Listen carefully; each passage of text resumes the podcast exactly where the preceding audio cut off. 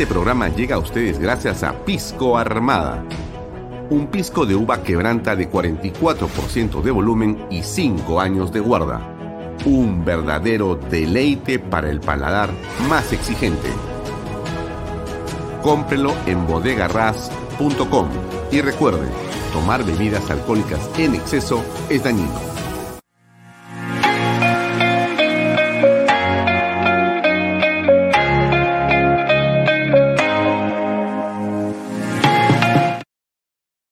Coldwell Banker Realty Bienes Raíces.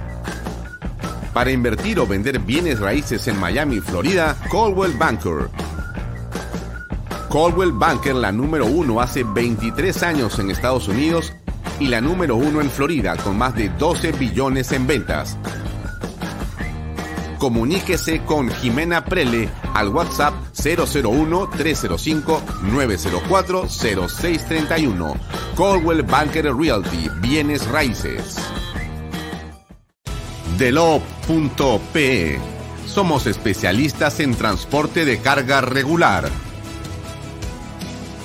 Transporte de concentrados de mineral. También transportamos material y residuos peligrosos. Y diseño y construcción en todo el Perú. Ubíquenos en nuestra web delop.pe. ¿Qué tal amigos? ¿Cómo están? Muy buenas tardes. Bienvenidos a una nueva edición de Bahía Talks. Mi nombre es Alfonso Bahía Herrera. Como todos los días estamos aquí de lunes a viernes de seis y media de la tarde. Hoy son seis y treinta y cinco.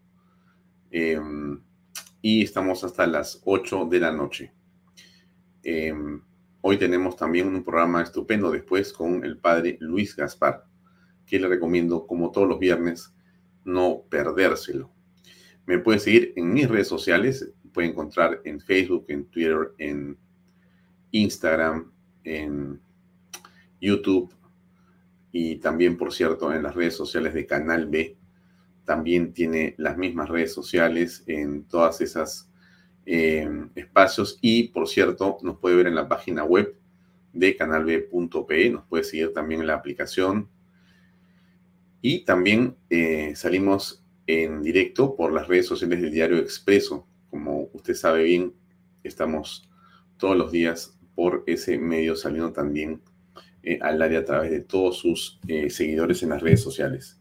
Y los domingos se repite este programa a través de PBO Radio 91.9 FM, el audio completo de todas las entrevistas de Bahía Talks. Bien, eso es un poco la presentación del día de hoy. Eh, hoy hemos tenido desde, yo, yo, siempre les cuento a ustedes amigos un poco lo que hemos hecho en el día, porque me parece que debo hacerlo y espero seguir haciéndolo así. Me parece que es bueno compartir con ustedes las cosas que vamos armando para que tengamos una programación eh, que sea interesante. Hoy eh, en los archivos del el año 2020, cuando habían pasado apenas eh, un par de meses del coronavirus y la crisis sanitaria en la cual nos hemos visto inmersos en el mundo, pero dramáticamente en el Perú, encontramos también dos entrevistas interesantes, tanto la de Lourdes Flores Nano, del 22 de mayo del 2020, y la del periodista Beto Ortiz, eh, del 25 de mayo también del año 2020. Ambas son muy interesantes, yo le recomiendo que usted eh, las vea más tarde o las vea en otro momento, pero las aprecie porque esto es, em, eh, cuando uno escucha las entrevistas pasadas, después de dos años, en un eh, país tan intenso en, digamos, actividades o eventos políticos que cambian las cosas de un momento a otro, uno comprende en realidad quiénes estaban muy claros y acertados en las críticas y quienes no estaban acertados en esas críticas. Es eh, realmente impresionante escuchar lo que muchos veíamos y frente a lo que estamos diciendo que está ocurriendo, fíjense que es impresionante, uno se retrotrae dos años atrás y uno decía, Vizcarra eh, en realidad está en una campaña personal impresionante, gastando millones de millones en todas partes. Eh, está haciéndolo realmente de una manera equivocada y va a llevar al país al desastre. Y eso lo decíamos en Bahía Talks, ¿correcto? Eh, con diferentes personas, ¿no? Y, y, ahí mismo decimos, pero ¿cómo es posible que en este momento que estamos diciendo esto, más bien haya una prensa mayoritaria que aplaude al presidente? Y nos preguntamos en las conversaciones, este, ¿cómo es posible que esté pasando esto? O sea, que nosotros nos damos cuenta de lo que está ocurriendo y la prensa eh, de los medios impresos, de la televisión, más bien aplaude y aplaude y aplaude al señor Vizcarra y las encuestas lo ponen en 80% de popularidad todas las semanas y todos los meses con encuestas, mientras la gente se moría por miles y decenas de miles de peruanos, las encuestadoras diciendo que era una estrella Vizcarra, de una manera inmisericordia y para mí vergonzosa. Pero por eso es que esta secuencia que hemos llamado archivo político, es bueno que usted la vea y la revise. Como todo es digital ahora, usted puede el fin de semana dar una mirada y, encontrar las entrevistas tanto de Lourdes como de Beto Ortiz con nosotros. Y es un tema muy interesante porque uno, eh, ¿cómo es? No reconoce que es algo, es, evidente lo que uno veía. Lo que comentas ahí, dices, es evidente lo que está pasando. Y ahora te das cuenta que era evidente lo que estaba pasando. La pregunta es, ¿por qué no nos dimos cuenta o por qué no se actuó de otra manera y por qué la prensa tuvo esos papeles tan vergonzosos? Tan vergonzosos. Bueno, en fin, vamos al programa de hoy. Bueno, y hemos tenido eh, ahora eh, en clave familia eh, y, hablamos de política con Seminario y tenemos hoy día también el honor de tener como invitado aquí en Vaya a Diego de la Torre. No voy a presentar todavía a Diego porque tiene un extenso currículum que quiero más bien leer o, presentar cuando, cuando converso con él en, unos minutos. Pero Diego es, déjeme decirlo así, antes de ver el currículum, una rara avis. O sea, es alguien que, un empresario con una visión de las cosas ciertamente especial. ¿Y por qué especial? Porque tiene una visión muy trascendente del empresariado. Y esto no siempre es así. Y fíjese usted que esa es la parte que nos distingue a unas personas de otras personas en la vida, creo yo. ¿ah? Hay muchas cosas que usted me decía que la distinguen a una persona, pero una visión mm, más bien em, eh, em, materialista de las cosas es una forma de ver el mundo. Y hay otra forma de ver el mundo que es el mundo de la trascendencia. ¿No? Muy bien, entonces, ¿Por qué es importante esto en la sociedad? Porque yo creo que la sociedad necesita personas que quieran trascender. Necesitamos todos trascender. Es decir, entregar, dar a través de lo que hacemos con el ánimo de mejorar la sociedad, de mejorar a las familias, a los hombres, de darle esperanza a la gente, de mejorar esa moral pública, la moral privada, de desarrollar y trabajar intensamente en ser o en tratar de ser referentes, porque es importante dar para que quede eso más allá de que uno esté o no aquí. Esa, esa función de trascendencia o esa labor de trascendencia me parece que es central no olvidarla. Bueno, eso lo vamos a ver con Diego en un ratito más. Em, y después tenemos Unión por la Esperanza con el padre Gaspar, que siempre es, eh, bueno, el padre Gaspar, quiero decirlo así muy simplemente, es un tigre es un súper tigre. Es, ser uno de los hombres más formados que existe. Yo no sabía hasta que supe, lo supe ya hace algunos años, pero yo no sabía que el padre Gaspar es un filósofo. Tiene un doctorado en la Universidad de Navarra. Es un tigre. Para mí, bueno, yo tengo un gran aprecio al padre Gaspar, un respeto y un cariño muy encomiables. Es un hombre eh, realmente con un enorme espíritu, ¿no? De trabajo y un líder en potencia y, real muy, muy, muy, muy significativo. Este, y, tiene programas donde siempre agrega cosas que, son buenas para la reflexión. Y eso, yo creo que para eso es Canal B, ¿no? Así que bueno, yo no le recomiendo que no se pierda al Padre Gaspar ahora a las 8 de la noche bajo ninguna circunstancia. Muy bien. Bueno, la Fiscalía llegó a la DINI con orden judicial para revisar la compra de la plataforma digital. A ver, este es un gran tema, un gran problema. Acá ha habido algo que se está cocinando eh, de una manera que tiene que preocuparnos a todos. No está bien lo que está pasando en el país, Pero esto que está ocurriendo en la Dirección de Inteligencia de la Policía Nacional es eh, pésimo, ¿no? Eh, a ver, le pongo un poco de video de lo que ha pasado. El tercer despacho de la Fiscalía Provincial Especializada en Delitos de Corrupción de Funcionarios de Lima Sur reciba de la DINI los términos de referencia para la adquisición de una plataforma tecnológica, las especificaciones técnicas, presentación de propuestas de postores, pagos efectuados, entre otros documentos. Según el Ministerio Público, se investiga a Héctor Manuel Dulanto Arias, ex jefe de la Dirección Nacional de Inteligencia, también a Alfredo Flores López, jefe de apoyo de la gestión de independencia. Asimismo, a Nicolás Cayo Noriega, jefe de colección de información, y a Andrés Comina Jara, especialista en colección de informaciones. ¿Es por los productos israelíes que han comprado la Dirección Nacional de Inteligencia? El fiscal Edison Mendoza les imputa haber autorizado la contratación de una plataforma tecnológica por 9.879.569 soles, pese a no cumplir con las especificaciones técnicas. Según la tesis fiscal, se favoreció a la empresa DP Comunicaciones SAC. Mediante un comunicado, la DINI aclaró que la presencia del fiscal fue para notificar la orden judicial de entrega de los documentos requeridos y que la investigación es a Guillermo Fajardo Cama, designado como jefe de la DINI en el gobierno de Pedro Pablo Kuczynski. El documento enfatiza en que tanto el fiscal como los agentes de la policía en ningún momento ingresaron a sus instalaciones. Se les recibió el mandato judicial y luego de entregárseles lo requerido, se retiraron. El comunicado afirma que es falso que hubo allanamiento fiscal a la DINI, como informaron algunos medios de comunicación.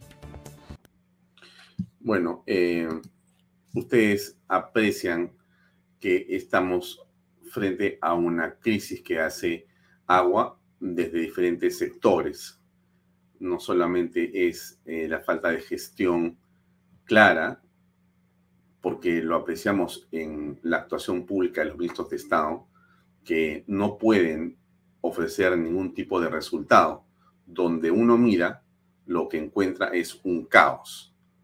Dentro de los muchos caos que uno aprecia todo el día, el caos que ayer llamaba la atención era el que propio señor Aníbal Torres eh, comenta y descubre cuando va a ver el tema de los pasaportes y él mismo se da cuenta que la gente no hace nada, ¿no? O sea, que el funcionario público ha abandonado su trabajo prácticamente y que la gente está ahí a merced, va a saber Dios de quién. Eso es, eh, en realidad, lo que se conoce como desgobierno. O sea, que no existe una manera en la cual uno puede encontrar los servicios por los que los ciudadanos eh, pagamos a través de los impuestos de una mínima manera correcta o eficiente. Y más bien estamos a merced del burócrata, del o de la mafia que siempre pulula alrededor de los malos servicios o los servicios que, como en este caso, demoran y demoran. Entonces, estamos eh, acorralados entre un Congreso de la República que no está dispuesto a tomar decisiones trascendentes, es la verdad, y un ejecutivo que ha capturado el poder y que simplemente quiere que pase el tiempo para acomodarse. En el camino estamos nosotros, que somos los ciudadanos, que miramos de un lado a otro lado y decimos cómo se acaba esta crisis. Vamos a preguntarle alguna de estas cosas a Diego, a ver qué piensa, cómo pueden hacer los empresarios para ayudar a salir de esta situación.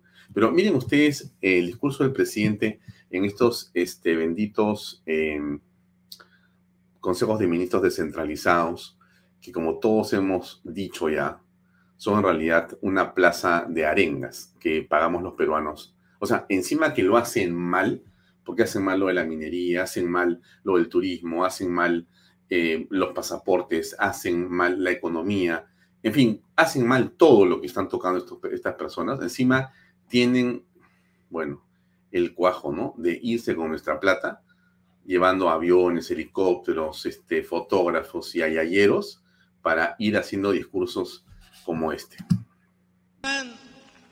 De un grupo minoritario que siempre han estado al frente conduciendo los destinos del país y que no quieren ver a un, a un presidente rural conduciendo los destinos del país. Y desde acá debo decirles, el problema no es Pedro Castillo. A ver, déjenme comentar un ratito eso, ¿no? Un grupo minoritario que no quiere compartir. A ver, pero estamos negando pues la democracia, ¿no? Estamos negando 30 años de democracia, estamos, estamos negando toda la república. Yo puedo entender que uno esté descontento con resultados electorales, pues perfecto, pero decir lo que es el presidente, que, que hay grupos que se han apoderado que no quieren salir. Miren, todos sabemos, y, y esto es algo muy claro que hay que también comentar, ¿no? Todos estamos de acuerdo en que las cosas en el Perú tienen que cambiar. ¿Quién no está de acuerdo con eso? Tiene que ser pues un loco. Claro que hay que modificar, mejorar la Carta Magna, el capítulo económico. Lo hemos comentado acá con Lucas Gersi, con Domingo Marcelo de la UNDE, con Carlos Hackanson, con Durre Flores, con todos los constitucionalistas que hemos conversado en este programa, y son como 10, todos coinciden y coincidimos en lo mismo. Hay que hacer enmiendas constitucionales. Pero a nadie se le ocurre, no se le ocurre a ninguna persona normal decir, vamos a hacer una asamblea constituyente, porque eso lo que está generando en la práctica es una parálisis en el país. Usted sabe el axioma que aquí siempre repetimos. Si no hay confianza, no hay inversión. Si no hay inversión, no hay trabajo. Al revés. Para que haya trabajo, se necesita inversión. Y para que haya inversión, se necesita confianza. Y el gobierno hace exactamente lo contrario todo el tiempo. Solamente emite mensajes de desconfianza. Si no escuchan a este hombre, sigamos a ver. El problema es que hoy en día el pueblo se ha sacado la venda de los ojos. Y es necesario que de aquí en adelante, ojalá hay que luchar para que el próximo presidente de la República sea un hermano nativo, un hermano masónico. A ver, quiero comentar esto. Mira, eh, yo también estaría de acuerdo que sea un hermano masónico, un, uno, nativo, uno eh, que, vive en la parte más alta de Puno, que vive en la parte más alta de Tacna, en Candarade, que vive en la zona del el Callejón de Conchucos, que vive en el Colca, donde usted quiera. Pero que diga la verdad. Que tenga capacidad para darse cuenta claramente que si él no puede, pues que lo acompañe gente capaz y no corrupta. Lo que no puede hacer Pedro Castillo es mostrarse él como un ejemplo, porque lamentablemente el señor Pedro Castillo ha demostrado en los hechos que todo lo que nos ha venido diciendo es mentira. A mí me apena mucho hablar de, un presidente así, de cualquier persona, pero por supuesto mucho más de un jefe de Estado. O sea, te, te, te sientes mal. Pero hemos comprobado acá N veces las mentiras de Pedro Castillo, pero N veces. Lo han dicho acá hace poco. Pío Pantoja estuvo acá sentado con nosotros, es el hombre de los eh, digamos, industria de la panificación en el Perú. Hace tres días, ¿no es cierto? ¿Qué decía? Nos ofreció, nos ofreció, nos ofreció. Puse el video. Yo les voy a dar a ustedes todas las gremios, tapen. Nada. Meses. El presidente pasea a todo el mundo, a todo el mundo. Entonces es un mentiroso. Te dice, de todas maneras, mañana arreglamos tu problema. No lo arregla. Y esto le hace daño a todos los que mienten. O sea, tú no puedes generar un nivel de trabajo y desarrollo con una persona que en la cara te miente y te miente y te miente. Y usted se acuerda, déjenme hacerles acordar este tema que me parece central. La próxima semana va a estar con nosotros Genara Castillo. Ella es una aristotélica profesora de filosofía de la Universidad de Piura. Usted se acuerda que yo le, hablé de un artículo que ella nos envió que se llamaba La normalización de la corrupción y la mentira. Y cómo eso afecta. Yo le conté eso el otro día la semana pasada. Yo le conté, le dije, bueno, ¿cómo estos mensajes que vemos a diario, que vemos de líderes, de representantes fundamentales de la sociedad, de autoridades, estimados amigos, estos mensajes de mentira y corrupción que vemos, lo que hacen es ingresar por nuestros ojitos, nuestras orejitas, ¿no es cierto? Los escuchamos y entran a nuestro, a nuestro corazón, a nuestra alma, y la perturban, la debilitan, la envilecen mentira tras mentira, corrupción tras corrupción, lo normalizas, te acostumbras a escuchar no éxito, no verdad, no competitividad, no meritocracia, no, escuchas lo contrario. Entonces, todo tu pensamiento y tu ser humano, ¿no es cierto? Toda tu concepción de la moral y de la verdad comienzan a verse afectados Por supuesto, porque todo el día ves por los medios a las autoridades, a las autoridades haciendo eso, denigrando los espacios públicos y haciendo que la mentira y la corrupción sean temas que hay que, ah, no es para tanto, porque como si antes ustedes estaban acá en el poder, ahora estamos nosotros, aguanten. ¿Qué es eso? ¿Qué es eso? Entonces, ¿qué es lo que pasa en la práctica? El ser humano comienza a aceptar que eso es así. Y como yo le dije la vez anterior, y lo vamos a conversar con Genan aquí la próxima semana, ¿qué pasa? Uno comienza a creer que todo en tu vida, en realidad, no es tan grave si te empiezan a rodear la corrupción y la mentira. Y el día que vienen por ti, ¿no? Vienen, no por tus tres hijos, se llevan uno. Y tú dices, bueno, pues me quedo con dos, ¿no? El día que te roban, bueno, se robaron un carro, bueno, pero todavía tengo la bicicleta ya no es tan grave, porque como yo veo todos los días a ladrones por la televisión y son las autoridades, por lo menos a mí me han dejado un hijo o dos y me han dejado la bicicleta en el carro. Bueno, por último ya. Y lo normalizamos. Eso es lo que está mal. Cuando debería ser al revés, amigos. o sea, deberíamos tener un grupo de virtuosos, de virtuosos, que sean un ejemplo y un referente, de manera que todos los días deberíamos de levantarnos con noticias que nos llenan de optimismo y ánimo. Inversiones, competitividad, gente que triunfa porque se lo merece, casos de éxito empresarial, pequeñas empresas surgiendo, un Estado que las impulsa y, que las promueve, acuerdos entre comunidades y empresas y, empresarios y microempresarios como se necesita en el caso de las Bambas, etcétera, etcétera, etcétera. Pero eso solamente se puede hacer con una persona que esté adelante y que dé el ejemplo, como todo en la vida la cabeza está mal, bien difícil que abajo puedas trabajar. La cabeza está bien, es muy seguro que todo lo demás, con todos los errores que pueda haber, va a ser un trabajo bastante aceptable y de repente estupendo. Ese es el drama del país. Yo sigamos escuchando a este hombre un ratito más. Y tenemos que ver de qué manera para que de una vez por todas el presupuesto y los derechos no tienen que ser mendigados.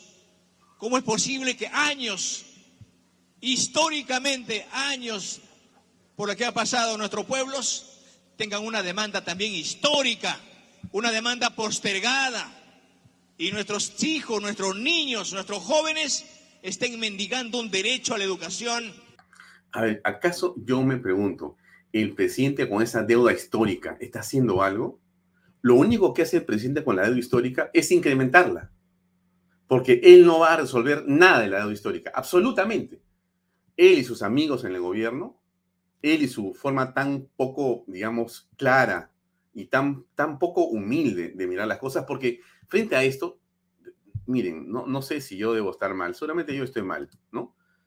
Eh, pero, pero, a ver, tú no tienes que resolver los problemas del país como presidente del Perú, por favor.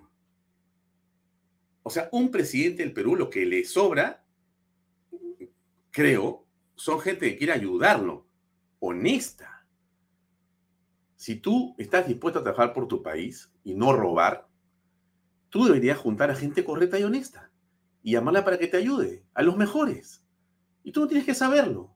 Mira, busca al hombre que mm, ve conflictos sociales, al hombre que ve el turismo, al hombre que ve el tema de la familia, el hombre que ve el tema de este, la pesca, el hombre que ve el tema de la cultura, lo mejor de lo mejor de lo mejor. Al primero que robo, no sé, no voy a decir una palabra que no quiero, pero algo así como que lo mando a fusilar, ¿no? Pero jamás mandaría a fusilar a nadie, pero bueno, es un decir.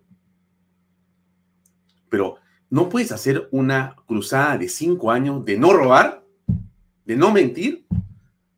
Cinco años, cinco años, cinco años. Pónganse de acuerdo para no robar, para no mentir. Nada más.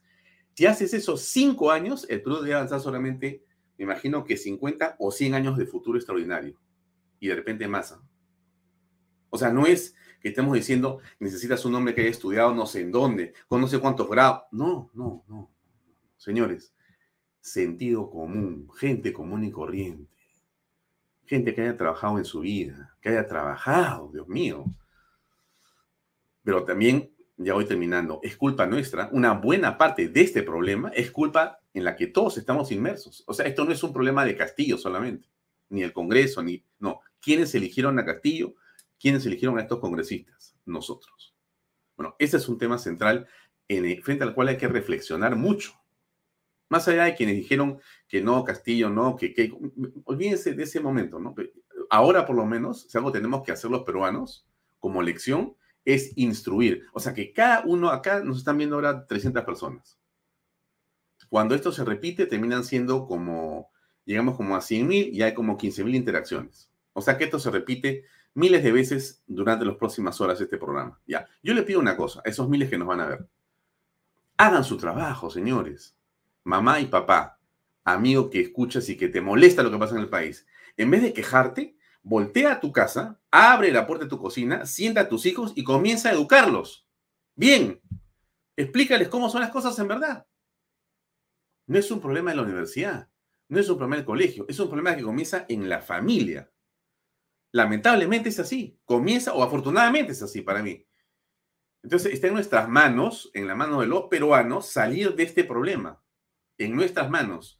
Claro, el corto plazo es un asunto que nos preocupa a todos, de acuerdo con el corto plazo, pero el mediano plazo es un plazo que depende de los peruanos. Y eso es sentarse a conversar en la casa, con el hijo, con la hija, con la esposa, con la abuela, con el abuelo, con el tío, con el hermano, con el amigo. Esa es la única manera que tenemos de que esto se resuelva. Porque si creemos que va a venir no sé quién a resolver el problema, no lo va a arreglar nadie. Solamente nosotros yo creo sinceramente, amigos, que está en las manos de la familia peruana arreglar este problema de la política peruana en el país. Tenía más cosas, pero no hablo más. Voy a presentar a mi invitado, que es Diego de la Torre. Pero antes de presentarlo, que venga un poquito de publicidad. A ver, por favor, publicidad.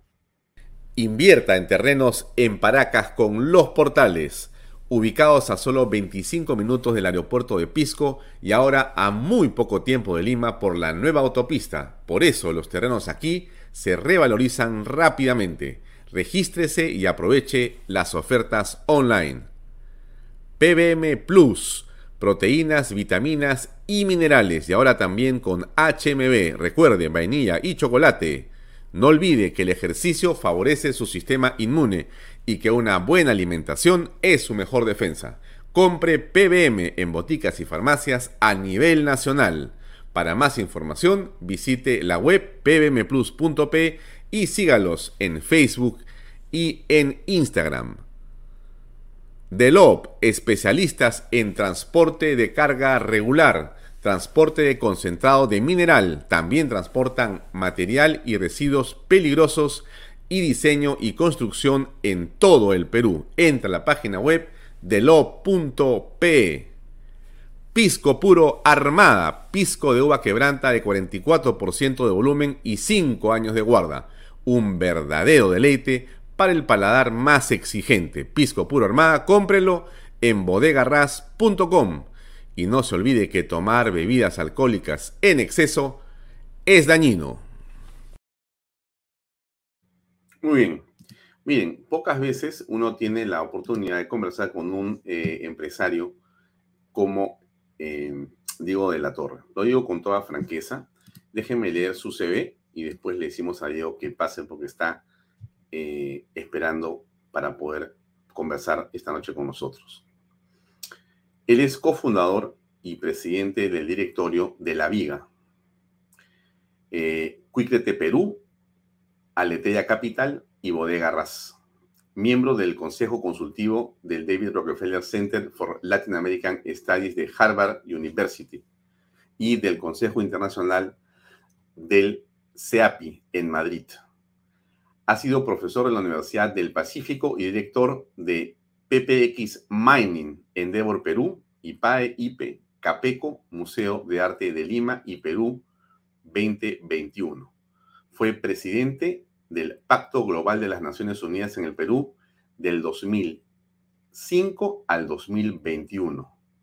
En el 2013 recibió el Premio Empresario Integral, otorgado por el Consejo Empresarial de América Latina, CEAL, seleccionado en los top 100 líderes por AACSB International, entre otros reconocimientos. También es director de Compañía de Minas Buenaventura y presidente de la Fundación Luis Enrique Tort. El señor de la Torre es licenciado en Administración de la Universidad del Pacífico en Lima y MBA de London Business School, Inglaterra. Además, ha participado en el programa de liderazgo de la Universidad de Georgetown y el curso de inmersión en Silicon Valley de la Universidad de San Francisco. Es casado con dos hijos y hay algo que es lo más importante de todo y que no lo ha puesto, que es recoletano.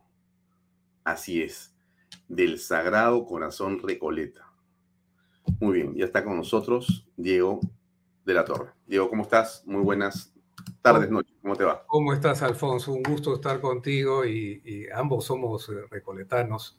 Y creo que ahí un poco la vertiente francesa nos inculcó, muchos valores, ¿no? Cómo pasar del éxito a la trascendencia y que las instituciones, empresas que creamos, eh, que por su presencia la sociedad esté mejor, ¿no? Es, mm. muy importante. Eh, bueno, quizá el colegio terminó siendo también una manera en la cual eh, se inicia una visión de la sociedad, ¿no es cierto?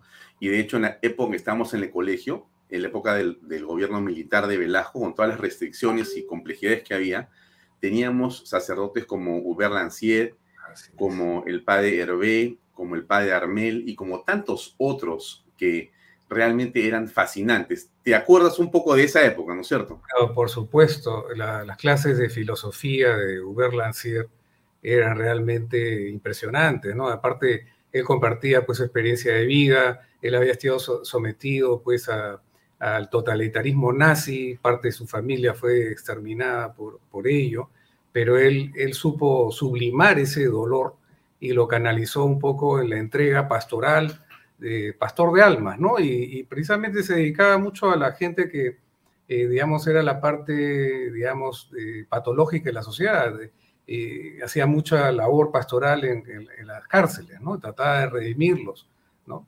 Él tenía un mensaje muy, muy profundo. Él también vivió en Vietnam, hablaba japonés, realmente era un hombre, era un Erasmo, ¿no? Era un hombre del Renacimiento y nosotros tuvimos la suerte en el colegio, que era un poco eh, estos curas franceses pues eran gente muy leída. Eh, nuestros profesores de física, por ejemplo, también eran, eran franceses, pero también combinado, pero también vino pues la reforma, ¿no? La reforma educativa de Velasco y nos bombardearon de mucha literatura, eh, digamos que de una manera sesgada, ¿no? Nos hacían leer pues este Paco Yunque, pero solamente ese tipo de cosas, ¿no? y el, mismo eh, El Mundo para Julius también, pero no, no nos hacían leer otras cosas ya con la influencia de la... Luego más adelante uno pudo abrir la mente y exponerse a otras ideas, ¿no? Como dicen, yo en mi caso, yo soy, siempre he creído que es importante en un país como el Perú con tantas asimetrías sociales eh, y educacionales sobre todo, porque pienso que el principal mecanismo de movilidad vertical en una sociedad es la educación, eh, yo, yo, creo que es muy importante en un país como el, nuestro eh, crear riqueza, ¿no? Todos los políticos e intelectuales se concentran en distribuir riqueza, lo cual es, lo cual es muy fácil, ¿no? Pero eh, primero hay que crearla para poder distribuir, ¿no?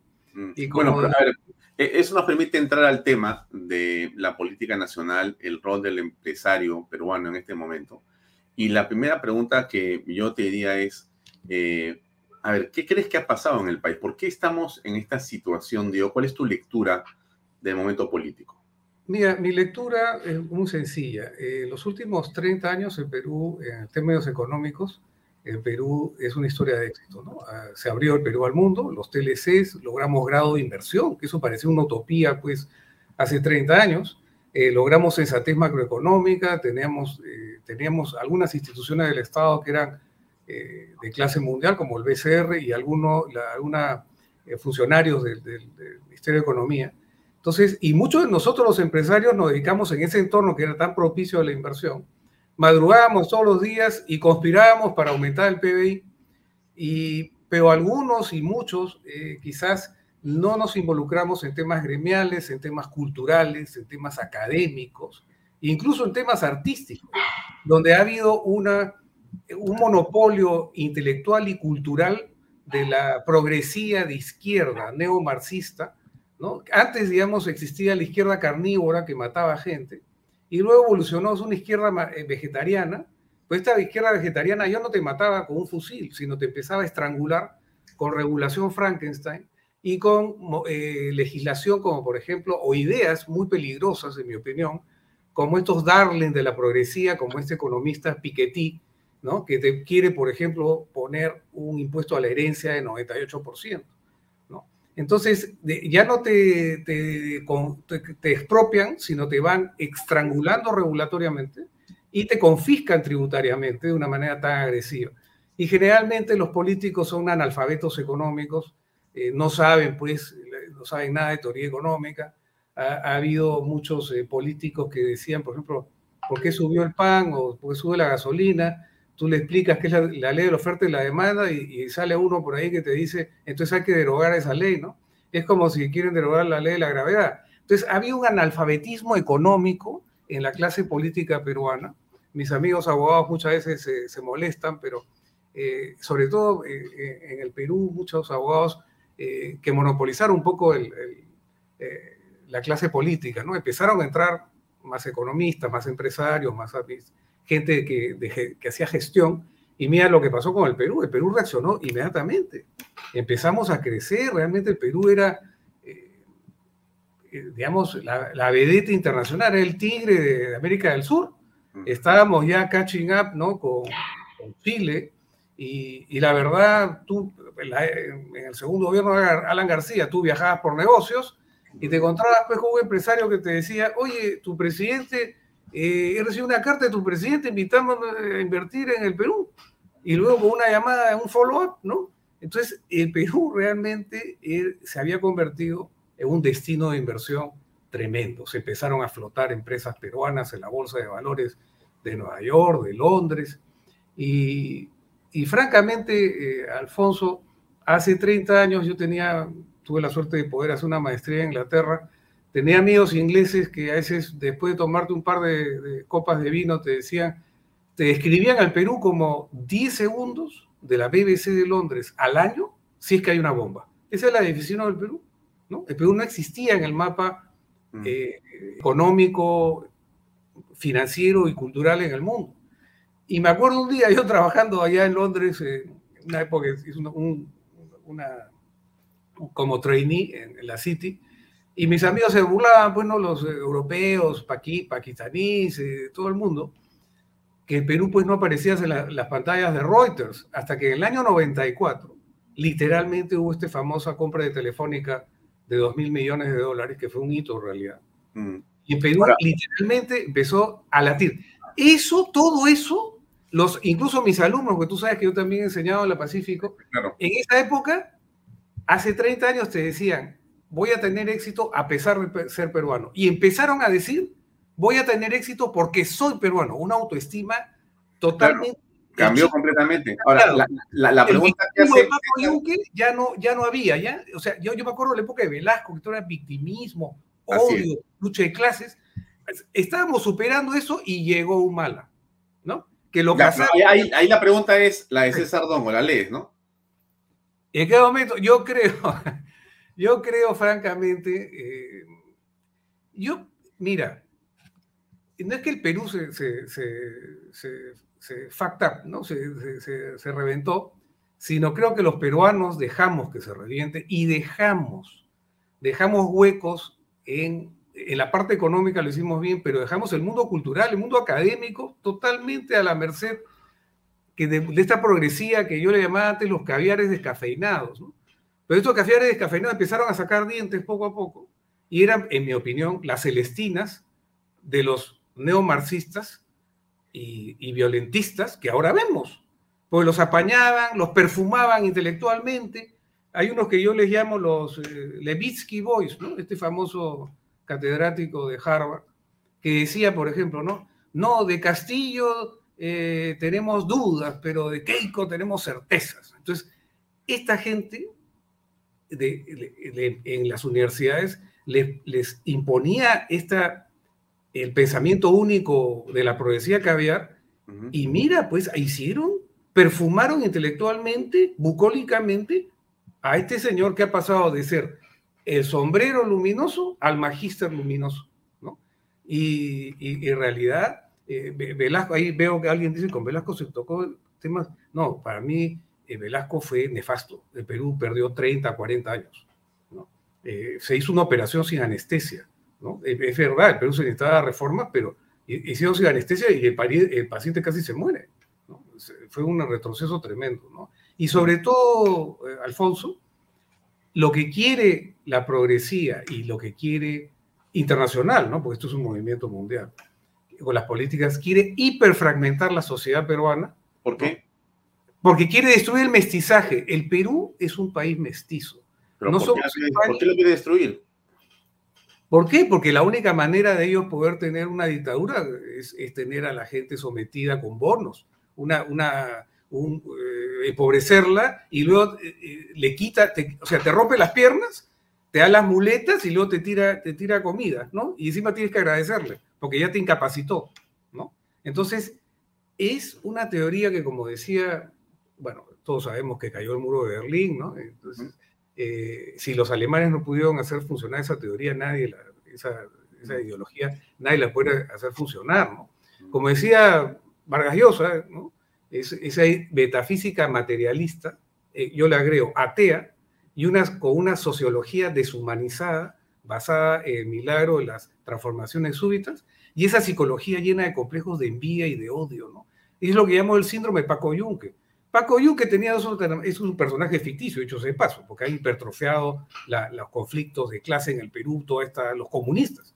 A mí me acuerdo, hice un artículo del comercio, Vallejo es un gran poeta, maravilloso, ¿ah?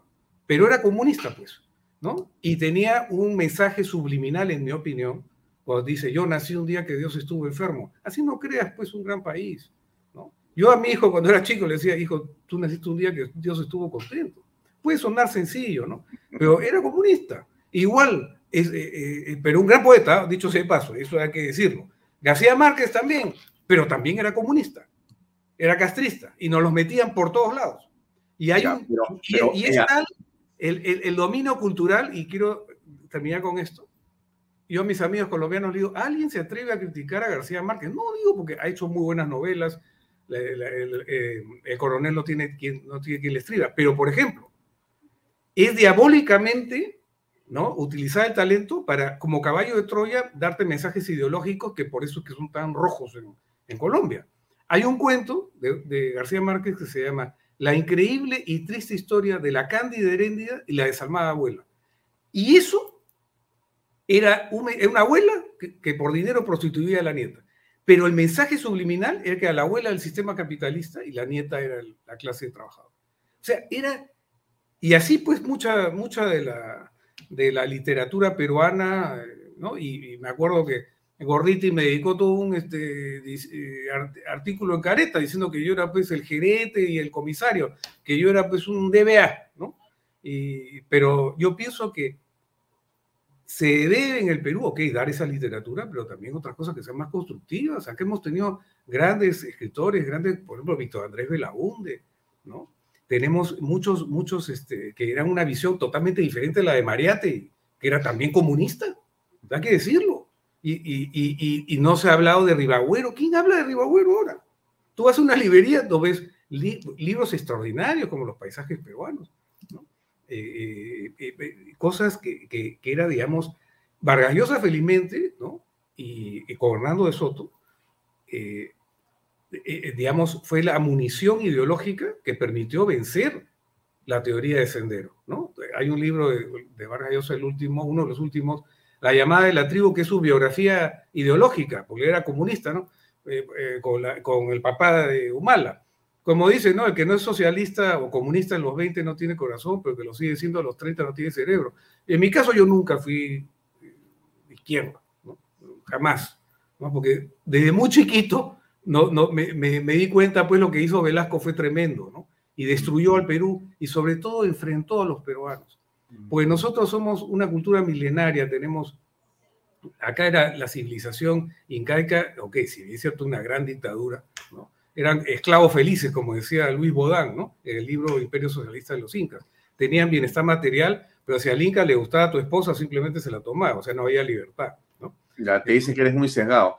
Veo a este compadre no sé muy César Vallejo es espectacular, dicen, el poeta más grande de América. Estoy de acuerdo, y merecedor de un Nobel, pero el mensaje, en mi opinión, creo que hay libertad, ¿no? Total. Creo que hay libertad. Yo pienso que los mensajes subliminales eran de, de- de demasiada tristeza, demasiada... eh, y además era comunista, así de claro. Yo te puedo contar anécdotas, mi abuelo era macedonio de la Torre y, y- y vivieron en París juntos, ¿no? Y, no quiero hablar mal de... Pero, pero digamos, eh, mi abuelo de broma incluso le hizo un, retrato que mi abuelo sí era religioso y le gustaba la familia, tuvo una, estuvo casado hace 50 años con mi abuela. Y, y Vallejo decía, yo soy ateo, no creo en Dios. Pero todo el día hablaba de Dios y, y mi abuelo, que era pintor, le hizo un retrato y le hizo escondido en la frente un crucifijo. Por dijo, César, tú todo el día que dices que eres ateo, pero hablas de Dios todo el día. ¿no? Bueno, te puedo contar miles de historias sobre, sobre eso, pero volviendo al tema político, yo creo que... No, terminemos con el tema de la literatura. José Sagre te dice, 100 años de soledad es monumental. Estás muy cegado a la derecha, compadre. Hay gente No. inteligente de todos los colores. Estoy de acuerdo, estoy de acuerdo. No, yo no estoy diciendo que, que, sea, eh, que sea un mal literato, pero los mensajes subliminales, eh, Están ahí. una, una mala idea, muy bien explicada o camuflada bajo una obra literaria o, arte, pues ahora, ahora pues ni hablar, ya entramos al tema del arte, ¿no? Que mucha- muchos artistas subliman, eh, perdón, subordinan el mensaje, la, calidad artística al mensaje ideológico. Y, el arte creo que lo que tiene que buscar es la belleza, tiene que buscar inspirarte, buenos sentimientos, y no utilizarse como propaganda política. ¿no? Ahí, por ejemplo, hay un gran escritor, Sir Roger Scruton, que ha hecho todo un ensayo sobre el concepto del arte y la belleza y la infiltración de los contenidos ideológicos. Cuando te ponen, por ejemplo, pues un, un urinario, ¿no? Eh, eh, un ¿Cuál es la urinario. principal idea de Scruton para ti? La más interesante de todas. La ¿Qué- más interesante. Si tú le tuvieras que recomendar a un joven leer eh, a Scruton, ¿por qué le dirías? porque creo que es impor- hay cosas, la, la sociedad contemporánea ha logrado muchas cosas. No todo hay que dinamitarlo, no hay que dinamitar, no hay que hacer revoluciones. Hay cosas que han funcionado. Uno voltea y ves las ciudades, tenemos un nivel, ahora antes vivíamos en promedio de vida 34 años, ahora vivimos 75 años en promedio esperanza de vida, tenemos más acceso a la educación, es cierto, todavía hay asimetrías, tenemos democracia, tenemos libertad, tenemos instituciones. Entonces, no hay que destruir todo el pasado, ¿no? Como quieren, quieren dinamitar pues todas estas teorías eh, revolucionarias marxistas. Hay cosas muy buenas que hay que mantener, el arte, la literatura eh, que, ha habido, lo que han hecho nuestros antepasados. Nosotros venimos cargados en los hombros de nuestros antepasados, en, muchas cosas. Los incas hicieron Sacsayhuamán, hicieron el virreinato del Perú. Poca gente, porque es otro tema, ¿no? Mucha gente quiere, no quiere aceptar nuestra herencia también. Nosotros somos parte de Occidente. Somos ahorita la cenicienta del mundo occidental, porque tenemos vestidos pobres, sucios, de corrupción. Pero es una princesa maravillosa Iberoamérica, ¿no? Simplemente hay que quitarle, hay- es la cenicienta de Occidente. Nadie sabe, por ejemplo, que el virreinato, tenemos acá una universidad, San Marcos, que era 80 años más antigua que Harvard. Acá se inició una expedición científica con Juan de la Bodega y Cuadra, que es un limeño, que este, descubrió la bahía de, Vancouver porque hacían cartografía. Acá teníamos un Erasmo, que era don Pedro Peralta eh, Barnuevo, Rocha y Benavides, que era un hombre cosmógrafo, filósofo, matemático, que tenía un nivel de pensamiento global. El Perú, cuando éramos parte del Reino de España, así como había el virreinato del Perú, había un virreinato, virreinato de Holanda, un virreinato de Nápoles. Y nosotros estábamos en ese nivel. Lima estaba al nivel de las ciudades europeas. Acá se generaba literatura, se hacía investigación científica. Lo que pasa es que hay pues una leyenda negra de... no, yo no estoy diciendo que sea tampoco la, haya sido la panacea, pero por ejemplo las leyes de protección de, las comunidades indígenas se hicieron en la época del virreinato. Eh, y muchas cosas. En la República creo que, en la, sobre todo el siglo XIX, no se hicieron la- las cosas. En los últimos 30 años tenemos el migrante provinciano que ha tomado de Occidente la ciencia occidental, la educación, sin perder su identidad, como hicieron los japoneses en la revolución Meiji en el siglo XIX. Se dieron cuenta en, Japón que se estaba quedando a la saga del mundo occidental. Entonces, ¿qué dijeron? Mandaron a muchachos japoneses a estudiar a Europa, a Alemania, a Estados Unidos, tomaron de Occidente la ciencia, pero sin perder su identidad. Lo mismo ha hecho el, mundo occidental.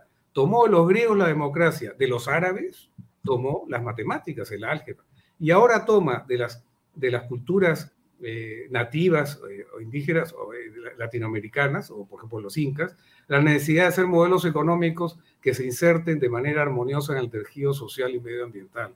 O sea, el Perú es una maravilla, es la intersección de las diferencias donde está la oportunidad para... Nuestra diversidad es un activo, no un pasivo.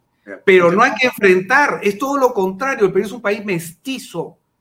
Y, eso es lo que proponía Víctor Andrés Belaúnde, el propio de la Torre, y eso es lo que quieren dinamitar. Quieren hacer esta, esa famosa teoría de los estados plurinacionales, es para generar una hiperfragmentación de la lucha de clases. Quiere enfrentar hombre contra mujer. es una cosa de locos. Escucha, escucha al presidente. De un grupo minoritario que siempre han estado al frente conduciendo los destinos del país. ¿Conoce quién es el grupo minoritario? ¿Cuál será? Pues porque, eh, bueno, se, se, está, se está refiriendo a quién?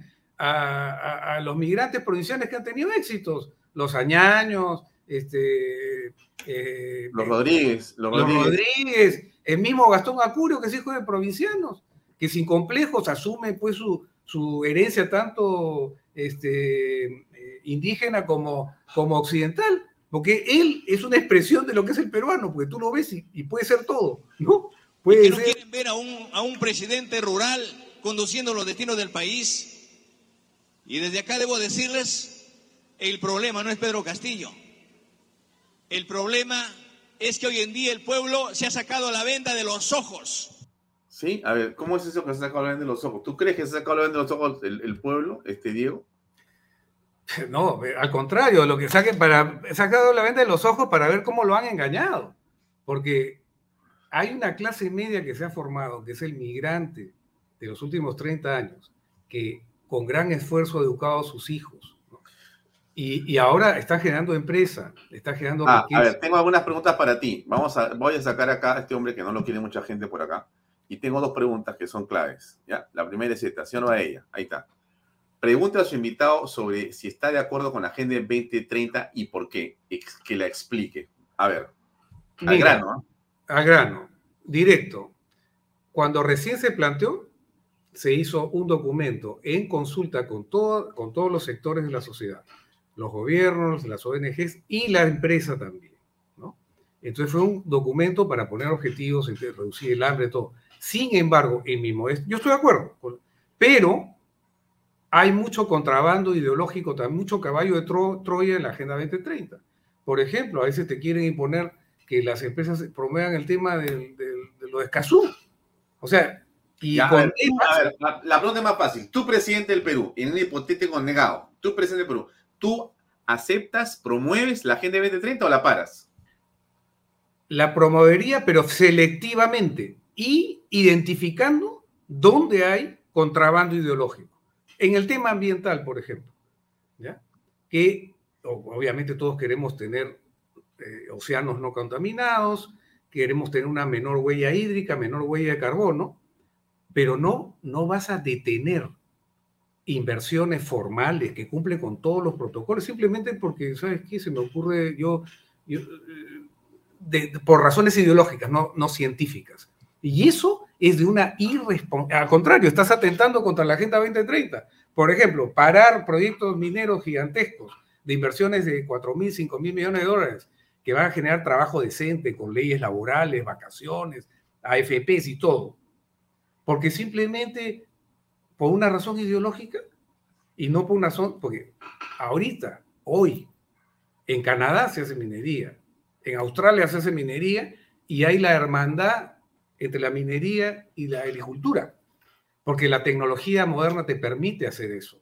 Lo que pasa es que mucha gente no, no quiere pues que se cree riqueza, porque si crea riqueza, eh, no, no, no prosperan las ideas del odio, ¿no? La, lucha de clases. la metáfora ginecológica de, la violencia es la parte de la historia. ¿no? ¿Tú crees que las ideas del odio, la agenda del odio, es una que está promovida por ciertos grupos políticos hoy día en el Perú? ¿Cuáles son? ¿Quiénes son sus representantes? Bueno, es clarísimo, ¿no? Cuando tú ves que se enfrentan, eh, enfrentas a los peruanos porque por diferencias de, de, raza, eso me parece una barbaridad, porque acá ha habido gente que ha venido, entonces también tiene que enfrentar pues a los chancas con los quechuas, con los eh, aymaras, con los tayanes, eh, con los chimús, los mochicas, que, en, el pasado también se enfrentaban. El Perú es una mezcla de razas, se logró lo que se la llamaba Vasconcelos la raza cósmica. Y eso es lo bonito del Perú, y lo ves expresado, quizás la famosa expresión de cliché, en la gastronomía peruana. Tenemos insumos andinos, europeos, africanos y asiáticos. Es una maravillosa combinación. Y nosotros, te aseguro, Alfonso, que todo se hace un examen de ADN y vas a encontrar de todo. Eso lo, lo, lo, el Perú es realmente una maravilla. El problema es la clase política. ¿Estás de acuerdo con Ingrid Johans, eh, Jansen Medlin? ¿De acuerdo con ella? Así, oye, por ejemplo, una, los, también hemos tenido gente que ha venido de Italia, de Alemania, de África, de China. De China del siglo XIX hay un estudio que dice que más del 20% de peruanos tiene, tiene sangre china. Hubo una gran inmigración cuando hubo la liberación de Perú, dicho de paso, liberó a los esclavos antes que, Estados Unidos, con Ramón Castilla. O sea, el Perú se ha un poco eh, generado una serie de estereotipos entre la presencia europea acá hay un libro muy interesante de Marcelo Gulo, es un argentino, se llama Madre Patria. ¿no? El caso, por ejemplo, nuestros incas eran bastante civilizados en general, bastante, general una civilización que ha hecho Machu Picchu, ha hecho una serie, tenía el Capañán, todo, la gente no, no, sufría hambre por el sistema, digamos, logístico que tenían, pero no eran tan sanguinarios, por ejemplo, el caso de los aztecas. Los aztecos era, era pues un imperialismo antropófago, ¿no? Porque llegaron los españoles y todas las, los transaltecas, todas las tribus que eran sometidas por las aztecas, que los literalmente los tomaban prisioneros y los sacrificaban y se los comían. O sea, eh, claro, si tú dices eso, es qué horror, ¿no? Pero eso es el caso de México, ¿ah? en el Perú eh, fue, fue diferente. Yo pienso que acá, por ejemplo, se reconoció a la nobleza indígena este, incaica. Tienes a este famoso cuadro, en la iglesia de la Merced del Cusco, que, que la nobleza, una descendiente de Huayna se casó con, con un pariente de, de, de, los Borgia y también de, los, de los Loyola, ¿no? Y es y reconocida esa nobleza en España, ¿no? Entonces, y el Perú se, es, es el producto de este, del encuentro de estas dos culturas. No es ni una ni la otra. El Perú es otra cosa, es algo nuevo. A la avena. Sí. Charo Cáceres nos dice, señor de la Torre, ¿dónde están sus colegas empresarios que no salen a apoyar y liderar los movimientos para salvar al Perú de esta corriente antidemocrática? Eh, Alfonso, yo ayer mismo estaba en una conversación muy interesante con Ana María Choquehuanca, que es, una, que es la presidenta de la Asociación de Pequeña y Mediana Empresa en el Perú. Y es una gran empresaria y fue también incluso ministra de la Mujer, ¿no? y ha sido parlamentaria también. Ella pasó, digamos, de ser empresaria a entrar al... Y se está formando ya el frente eh, político. Yo te diría que nuestros colegas de la pequeña y mediana empresa, que son nuestros hermanos empresarios también, eh, han tenido mucho más agallas a la hora de defender las libertades y las pretendidas eh, aspiraciones a cambiar el capítulo económico de la Constitución.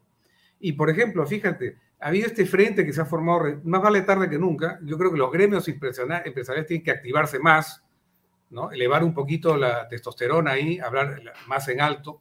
Muchos lo hemos, hemos hablado desde el comienzo de todos estos atropellos que están pasando. Eh, yo creo que es importante, pero fíjate que, mira que, digamos, eh, quiero buscar el adjetivo. No, no sé si no sé si perverso, por decirlo. Hubo esta, esta reunión que fue muy interesante, hablaron, por ejemplo, Carlos Milla en el Cusco, Ana María Choquehuanca, un montón de empresarios pequeños y, también de los grandes. Unidos frente a esta amenaza totalitaria eh, neomarxista comunista y de asamblea constituyente. Pero inmediatamente que hubo esta reunión, el Poder Ejecutivo llamó a una reunión a los empresarios de Gamarra para dividir, seguramente ofrecerles algo y dividir, dividir. Lo que tenemos que lograr es unirnos todos. Eso es muy importante. Suena, suena una verdad de perogrullo, un cliché, pero si nosotros no, no nos unimos, se va a generar grietas y por ahí entran. Por ahí entran los, nos pueden romper la estabilidad que nos ha dado la Constitución del año 93. Nuestras instituciones, mal que bien, están funcionando algunas, ¿no? El Congreso, mal que, eh, y ahí hay que resaltar la labor de varias mujeres ahí. La presidenta del Congreso, la presidenta de la Comisión de Constitución, Patricia Juárez, eh, congresistas como Adriana Tudela, Roságela Barbarán y muchas otras que también están eh, luchando para detener esta, esta, digamos, amenaza totalitaria que empezó con esa bufonesca disolución del Congreso con la disolución fáctica de, eh, de, de, Vizcarra, a la que se prestó pues este señor Salvador Solar, que es una barbaridad. Eso es un, un, legicidio, un, ¿cómo se podría decir? Un asesinato jurídico. Eso no, y, ya felizmente ahora se ha podido nombrar el, tribunal, o sea, se está avanzando. Ya, pero, pero fíjate, pero fíjate cómo somos, Diego. ¿ah? O sea, Vizcarra logra tener, a pesar del legicidio y las barbaridades cometidas en la pandemia, logra ser el más votado, gracias a Dios inhabilitado. Pero ¿cómo explicas eso? Los medios. Los medios han estado totalmente sometidos y, yo te digo, los medios nos han metido en este problema y a diferencia de los medios. Los sometidos es una palabra elegantísima que usas tú. ¿eh? hay que ser, hay que, hay ha salido lo recoletano, te ha salido lo recoletano, bien francés, bien diplomática. Bueno, sin eufemismo, yo creo que no, no se han sometido ¿no?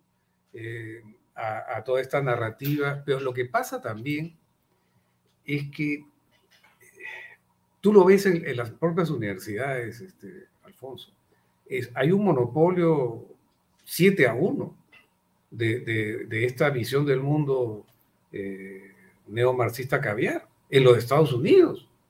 ¿no? Eh, por ejemplo, a mí me llamó muchísimo la atención cuando se organizó un, un, seminario de Estados Unidos en Boston, no voy a entrar en mayor detalle, donde está el señor Levinsky y, e invita a todos los constitucionalistas que apoyaban el golpe de Vizcarra. Y no invitó, por ejemplo, ¿no? a, a un constitucionalista eh, como Enrique Gersi o Francisco Tudela o Domingo García Belaunde para que debata. Invitó a todos, a todos los que, y encima invitó a este señor, este, perdón, no me gusta a veces personalizar, el señor Daniel Olivares, ¿qué cosa sabía este señor Daniel Olivares de derecho constitucional? ¿no? Creo que, creo que una cosa pues increíble, ¿no? Entonces, endiosan a personajes que son falsos valores, ¿no? Los hipertrofian, ¿no? Pues, y hay una mediocridad pues brutal, brutal, y un analfabetismo económico y diría jurídico de gran parte de, los medios. Obviamente hay excepciones. Yo le llamo el ejército de la libertad a medios como el tuyo, el Montonero, el Reporte, Willax, están dando la batalla de manera muy valiente. Yo pienso que la historia, esto va a ser una tormenta coyuntural, Alfonso. Ah, ¿tú crees Nosotros nos hemos quedado en el Perú cuando había terrorismo, había todo. No, había, había todo y no había nada. Claro, exacto, no había ni carne, ¿no? Este Teníamos el, el, el, la, la, calcomanía que tenía, el carro lo sacabas eh, dos días a la semana, no lo podías usar. No, era un desastre. Comerte una carne era pues este un highlight, ¿no? No había nada. En el Perú éramos un país no casi. Nada. Velasco no. La, la, yo pienso que la juventud ahora, espero que empiece a despertar, cuando empiecen a ver afectadas sus libertades y, y, y los van a empezar a, a salir de su zona, eh, zona, de confort. Lo que es impresionante, pues cómo les... les ah, está. Había un secuestro intelectual de alguna parte de la clase empresarial, ¿no? Que, que se creen con complejo de culpa, ¿no? De, de, ser empresarios de generar, de tener éxito. O sea, la, tienen vergüenza de haber logrado con trabajo duro, ¿no? Y ah, no, eh, hay la famosa frase de un empresario, ¿no? En el Perú, no ser de izquierda es inmoral. O sea, a ese, en un momento lo han secuestrado intelectualmente, a ese señor, ¿no? Ese es un cocinero, creo. No, no, no, no. Un, famoso chef. Eh, que tuvo una frase desafortunada, porque eh, imagínate, lo que hay que hacer en el Perú, crear riqueza, distribuirla, por supuesto. Pero la riqueza, obviamente, acumulada en un solo lugar, es como dicen, como el abono, ¿no? Si lo dejas en un solo sitio sin moverlo, empieza a oler mal. Lo que tienes que hacer es esparcirlo. Si tú acumulas por tu trabajo, crear nuevas empresas, ¿no? Para generar más riqueza, más puestos de trabajo, un círculo virtuoso, y o hacer filantropía, filantropía inteligente. Es otra cosa. Muchos empresarios, antes los empresarios no, no habían acumulado nada porque éramos era una clase empresarial raquítica. Recién con, con un entorno que promovía la, la, inversión privada, un entorno amigable a la inversión, los peruanos empezaron, algunas empresas, a exportarlo con los TLCs y empezaron a hacer filantropía. Pero algunos secuestrados intelectualmente empezaron a financiar a las, a las ONGs caviares, que muchos de esos eran el monopolio de la corrupción, no solamente está en el, en el gobierno, sino en las ONGs también. Hay, por ejemplo, hay que pedirles a las ONGs certificación así de calidad, porque muchas de ellas, 95% eran gastos administrativos, viajes en primera y bistecs en Nueva York, y solamente 5% para el proyecto. Si iban a un sitio, tomaban unas fotos ahí con una comunidad, hacían un PowerPoint de, de 10 slides y así tenía engañadas a muchas fundaciones. Yo te puedo dar varios ejemplos de eso, pero bueno. ¿no? Entonces, hay, hay que también seleccionar cuando tú quieres hacer obra social dentro de la empresa, que dicho sea paso, se ha hecho un montón. Lo que pasa es que los empresarios tienen el síndrome de la gallina muda. Ha invertido después de impuestos en temas sociales, ha hecho cosas increíbles, sino que por, tienen el síndrome del, perfil bajo. No, no quieren, porque tampoco es elegante hablarlo de las cosas que se hacen pero muchas cosas se hacen y, y, lo, y, ve, y vemos lo que a veces es un caos increíble. Financian a quien los ataca de manera y los extorsiona. Hay muchas, en el tema, por ejemplo, de la Agenda 2030, hay muchas ONG muy buenas que te ayudan, por ejemplo, a medir tu huella de carbono, tu huella hídrica, mejorar temas de derechos humanos, de equidad de la mujer, igualdad de la mujer. Eh, que eso está muy bien, pero tampoco imponerlo con cuotas, porque en mi opinión, ¿no? La, la affirmative action es, es contraproducente, ¿no? Tienes que, si es mujer, que llegue, sí, pero por su mérito y por su calidad, por su talento y su esfuerzo, no porque es mujer, ni tampoco porque es cualquier otra cosa, ¿no? Tú tienes que lograr, la jerarquía se debe ser en base a las competencias que tienes, no al color que tienes, ni nada. Esa es mi opinión. Y creo que las sociedades desarrolladas se logran así. Y otro aspecto que tú has mencionado, eh, siempre mencionas, Alfonso, otra cosa que quieren dinamitar la progresía, caviar, es la familia. ¿no? ¿Por qué? Ah? La familia. A ver, ¿tú por qué crees que quieren hacerlo? Porque es la manera de despedazar a la sociedad, tenerla totalmente enfrentada y que tenga que eh, eh, vivir de las dádivas del Estado, del Consejo del Estado, y, que no tengan la, familia de la célula de la sociedad, donde inculcas los valores, donde tienes, inculcas pues que no, no, no plagien. Y como tú dices muy bien, la sobremesa, la conversación de la familia, de valores, de, de, de, ser una persona respetuosa, de ética de trabajo. La generación, los jóvenes muchas veces, es la generación de, famoso mayo 68, ¿no? Todos son derechos, libertades. ¿Y los deberes? ¿Dónde están? Hay deberes, hay responsabilidades, ¿no? Uno, creo, en la vida, ya uno ya se hace mayor, yo acabo de ser abuelo, creo que te había comentado, ¿no? Eh, uno en la vida no solamente tienes que, tu objetivo es ser feliz, tú tienes que lograr cierta trascendencia, dejar un legado de ejemplaridad que pueda ser imitado por otros. Creo que ese es el, objetivo de la vida de uno, ¿no? No es tener eh, riqueza material, sino que te recuerden que tú has podido hacer que tu presencia y las cosas que has hecho han mejorado un poco la sociedad donde estás, han mejorado la, digamos, las relaciones entre los peruanos. muchos empresarios, como tú sabes muy bien, Alfonso, dedicamos mucho tiempo, hemos eh, enseñado en las universidades, hemos estado en actividad gremial, hemos tratado de estar, y sobre todo donde está tomado, en las instituciones culturales. Ahí está tomado por la, progresiva que había y, te hacen pues alguna... El 90% de, los temas, ¿no? Te ponen pues este, exaltación de, la violencia política, eh, perfuman, eh, perfuman, ideológicamente al, al, terrorismo y todas estas cosas, ¿no? Entonces, hay que estar presentes ahí. Ahora, esperamos ver a Diego con su camiseta en la próxima marcha. Nosotros, como tú sabes, este, Alfonso, estamos eh, haciendo muchas cosas, porque uno, nosotros trabajamos, ¿no? para empezar. Venimos trabajando, nos madrugamos y tenemos en nuestro tiempo residual tratamos de estar involucrados en gremios y también luchar contra esta amenaza totalitaria de diferentes maneras. Lo estamos haciendo. Y, y créeme que cuando esto, si prosigue así, si, cuando este gobierno o, o, digamos las clases políticas que en este momento nos gobiernan empiecen a violentar el edificio jurídico y constitucional del Perú, que están empezando a hacerlo, Pienso que el edificio constitucional tiene rajaduras, ¿no? Ya se están resanando, ¿no? Han, han, han, han resanado la, la, grieta del Tribunal Constitucional. Ahora falta la otra grieta del Jurado Nacional de Elecciones. La, otra grieta es la Junta Nacional de Justicia. Una, empezar a, a desparasitar, ¿no? De contrabandos ideológicos ahí. O sea que tú estás viendo lo que acá también hemos comentado, que el Congreso, a pesar de todo, va logrando ciertas eh, pequeñas batallas victoriosas que permiten por lo menos eh, devolver un espacio de esperanza. ¿Es correcto? Es correcto. Yo, yo soy muy positivo. Yo, para ser empresario tienes que ser optimista profesional, Alfonso, y creo que es la única manera de enfrentar la vida también, ¿no? Mm, claro. Y, y ver, ver, con un poco de humor las cosas a veces también. Eh, tratar, ¿no?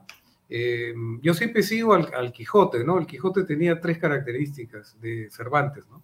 La vocación por el ideal, tú lo que quieres, creo que todos los peruanos tenemos la vocación de que el Perú sea un país desarrollado, próspero, potencia de la América Latina, integrado con los peruanos reconciliados, que no tengan esa mirada victimista, perdedora. No, señor, el Perú es una gran cosa, ha sido y es una gran cosa, ¿no? Entonces, eh, yo creo que eso, eso, es, eso, eso es lo, lo, lo importante, ¿no? Eh, quedarse eh, acá en el Perú eh, y, y, y, luchar, ¿no? Ahí, ahí se, se, me ha ido un poco la idea que te iba a decir, pero... No, a ver, pero a ver, te hago una pregunta porque tú has dicho de que no marchas porque tú trabajas. ¿Así has dicho? No, no, no, también he, he ido, pero participo de otras maneras también, bastante activas, este, Alfonso. Muy bien, muy bien. Hemos hecho eh, temas, sé, en la batalla cultural hay que estar ahí. Estás en varios temas. Entonces, regresamos al tema central que es cómo encontrar una luz a partir del rol del empresariado en el país en estas circunstancias. Hablaste de lo que ha estado ocurriendo con estos micro y pequeños empresarios que se han venido conectando en conferencias de prensa y han salido a la palestra a dar su opinión y a tratar de, bueno, levantar la voz. Eh, pero, pero el Congreso tiene la llave y ahí están los 44 votos del gobierno que son inamovibles, más los amigos del gobierno. Entonces, por lo tanto, me parece que no hay una salida, salvo que tengas otra lectura de lo que pasa en el Congreso de la República. Por ahí no viene. El presidente no va a renunciar, pero ni muerto. ¿Qué es? ¿La calle o tampoco? No, como dicen, ahí hay que tener creatividad también constitucional, jurídica, y, creo que lo que estamos haciendo todos generar un activismo, presión, una presión sana, pero constante ¿no? y persistente, ¿no? para evitar pues, sucumbir a esta amenaza totalitaria. ¿no? Por ejemplo, una, una salida que yo he escuchado a gente mucho más inteligente que uno en temas jurídicos, que se podría, por ejemplo, hacer una modificación constitucional, que los actuales congresistas se conviertan en diputados y luego eh, eh, el, formar un Senado de 30, ¿no? y y luego quizás después convocar a elecciones. Ahí hay salidas dentro de la ley, siempre dentro de la ley, porque eso es lo importante, que haya una gimnasia democrática. Yo lo que veo, mira, eh, a veces veo los canales estos del Congreso y del Poder Judicial, y lo veo a veces, Alfonso. Y tú ves ahí muchas, ah, claro, ves de todo, pero ves que hay una gimnasia eh, de la institución que empieza a gatear un poquito, ¿no? y, y, creo que somos una democracia bastante joven. Y, y trato de ver lo positivo, porque hemos tenido épocas peores, Alfonso, ¿acuerdo? Totalmente. ¿No? Esto de acá, digamos, no te digo que es piece of cake, porque no, no, no, mira lo que está pasando en Chile, pero creo que existe una clase media emergente que aquí, con ganas de, de, de, comerse el mundo, y que no quiere que el Perú se convierta pues en Nicaragua, Venezuela o, o Cuba, por Dios. O sea, el Paco Yunque, ¿qué cosa quiere ser? ¿El Che Guevara? ¿Quiere ser eh, eh, el, el camarada limpio o quiere ser Carlos Añaños o quiere ser este eh, Gastón Acurio. Yo creo que Paco Yunque quiere ser, ¿no? Incluso, mira. De último minuto, sí. el presidente Castillo promulga ley que autoriza retiro de hasta cuatro UITs de las AFP. Anuncio Comisión para la Reforma del Sistema Nacional de Pensiones. ¿Qué te parece? Bueno, técnicamente me parece, tú sabes que la formación de las de los ahorros pensionarios, eh, le habían dado mucha, mucho dinamismo a los mercados de valores en el Perú, ¿no? Eh, es el ahorro nacional, eso es una manera de ir perforando un sistema y dejando, eh, quieren destruirlo, ¿no? Es porque Ahora, y, pero, es fácil destruir, pero es muy difícil construir. Y el comunismo, eso es lo que hace, destruye, no construye nada, ¿no? Y, y acuérdate, la, ellos creen solamente en la metáfora ginecológica de la violencia de la parte de la historia. Y, y, y yo me acuerdo que eh, esa metáfora era porque Carlos Marx, bueno, te puedo cortar toda la historia, ¿no? Pero Ah. la violencia en sí misma jamás va a generar un cambio social, así como no puede ir una partera donde una mujer que no esté embarazada y sacarle un bebé. En este caso el bebé sería una mejor sociedad, ¿no? Entonces, incluso en su propia metáfora no estaba uh, acertado, ¿no? Y además ahora los partos pueden ser sin violencia, porque tiene los anestésicos, ¿no? Te pone una epidural. El anestésico para un cambio social es la democracia, el diálogo. Y la dinámica para cambiar la sociedad es el consenso, no el conflicto. Esta gente le encanta el conflicto. Mm. La grita, la, el enfrentamiento, el odio, el resentimiento. E, eso no construye nada. Y por eso también quiere destruir a... a yo no, no, soy fanático, pero soy eh, creyente. Quieren destruir la religiosidad, cualquiera sea esta sea. Quieren dinamitar eso, quieren dinamitar la familia.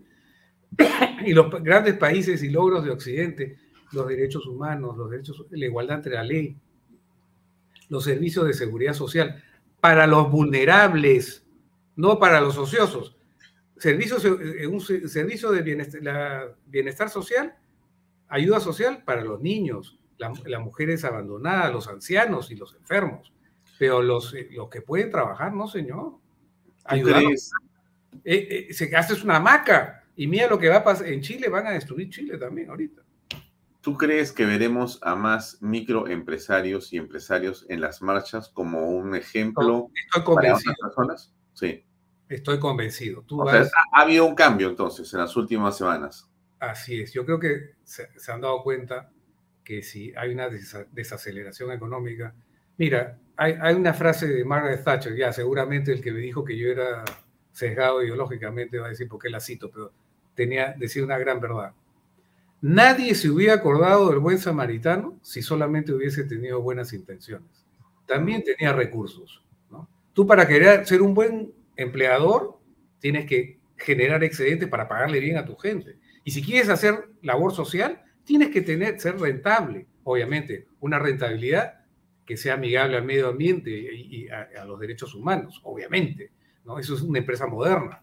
Los, los consumidores e inversionistas ven en una empresa, privilegian a la empresa que es responsable social y ambientalmente. ¿Por qué se venden muchísimo estos Levi's que le llaman los waterless? Porque hubo un ingeniero que diseñó un sistema de producción que ya no utilizaban 200 galones para hacer un jean, sino solamente creo que era décima parte. Y lo marketeaban diciendo que eran waterless, o sea, no usaba tanta agua. Y los millennials consumían. O sea, el mundo se está volviendo un mundo que lo que genera valor es el conocimiento y los intangibles como la reputación y la buena ciudadanía ambiental y corporativa de la empresa. Y eso no es ser comunista. Yo eso lo vengo diciendo hace muchos años. Lo que pasa es que el empresario, eh, como todo actor social, tiene que pasar del éxito a la trascendencia. Y esto es lo que hace un país grande, ¿no? La cultura del éxito, ¿no? Y eso, yo me sentía feliz, por ejemplo, en el año 2010, con, un amigo danés casado con una chica cusqueña, eh, hizo un video que se llamaba The Peruvian Dream, tú puedes mirarlo en Google, donde era una sátira de que los gringos venían de ilegales al Perú. Porque el Perú está en ese momento creciendo, está, sí, sí, un grupo, que ese libro también que se hace 101 razones para sentirse orgulloso del Perú. ¿no? El Perú estaba así. Los chicos, como te decía, los, eh, mis alumnos decían, ya eh, antes decía, no, voy a tener éxito a pesar de ser peruano. Ahora te dicen, voy a tener éxito porque soy peruano. O sea, el chip totalmente cambiado, no esa visión derrotista, ay, yo nací un día que Dios estuvo enfermo. No, pues, no, no. El Perú es un gran país y eso es lo que falta en el Perú, ¿no? Es, esa, toda esa, por ejemplo, yo siempre me han criticado también, ¿no? Gordichi se hizo el paso cuando dije, critiqué a Ribeiro, ¿no? Es un gran cuentista, maravilloso, ¿ya? Muy bonitos sus cuentos, pero acuérdate el título, La tentación del fracaso. O sea, endulzaba al fracasado. O sea, usaba su talento literario. Muy lindo sus personajes, todos, ¿ah? El, cuento este, el, el, espumante en el sótano, ¿no? El otro alienación, ¿no? Todos esos cuentos, pero te meten en el inconsciente. Ah, mira, de repente es, qué bacán, mejor es ser un perdedor, pues, ¿no? Pero no, el Perú, el peruano, el, el, el incario era una sociedad ganadora. El virreinato también era una sociedad ganadora. Y el Perú es un, debe ser un país ganador. Hemos sido una civilización que tenemos 5.000 años en Caral, hacían ciudades en la época de los egipcios. Los chimulos, los nazcas tenían sistemas de irrigación maravillosos. Y luego vinieron, ha dicho ese paso, recomiendo un libro, se llama El Rey del Perú, Juan Pedro Cosano. Extra, una, una, historia sobre la conquista y el libro Sol de Soles de Luis Enrique Tor. Lo que pasa es que siempre nos dan la visión de que la conquista, ¿no? La conquista fue porque muchos también ayudaron a, los españoles, porque los incas eran muy, muy buenos organizadores, pero eran pues una, eran esclavos felices, ¿no? Eh, bien, bien comidos, pero eran esclavos. Si mm. tú no ibas a la fiesta del Inca, ¿no? te ordenaban ir. Si no ibas, te castigaban porque no contribuías a la felicidad del imperio. O sea, era, una dictadura brutal. Eh, brutal. Pero bueno, también lo era Europa en la época, ¿no? Pero... Bueno, entonces, Diego, nos hemos quedado cortos de tiempo y estamos eh, por terminar el programa ya, nos quedan unos segundos. Alfonso, pero... Pero, no, no, no, no, pero este, esto fue el capítulo 1 y te invito, si tienes tiempo, el próximo viernes para el capítulo 2.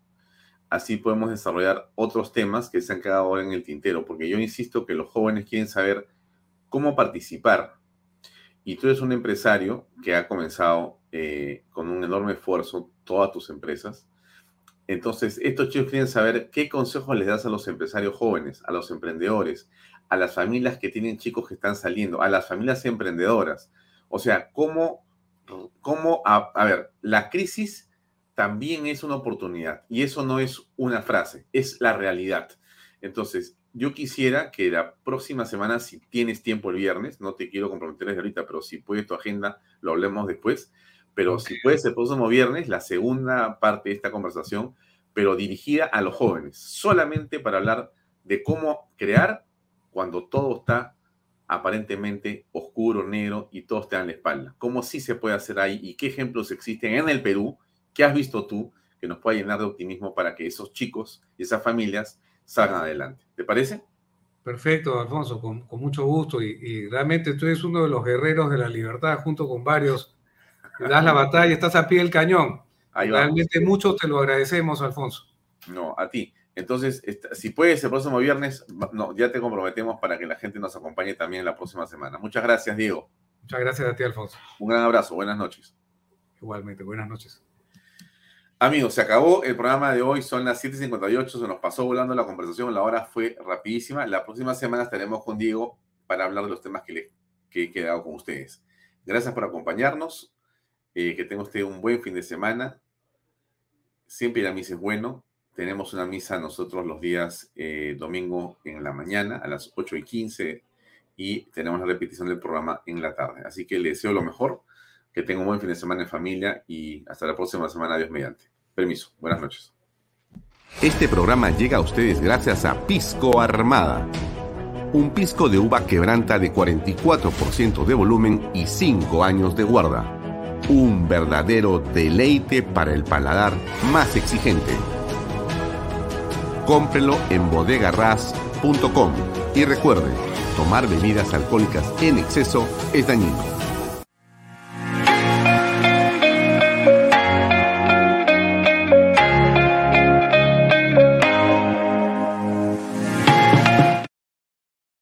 Coldwell Banker Realty Bienes Raíces. Para invertir o vender bienes raíces en Miami, Florida, Coldwell Banker. Coldwell Banker, la número uno hace 23 años en Estados Unidos y la número uno en Florida con más de 12 billones en ventas.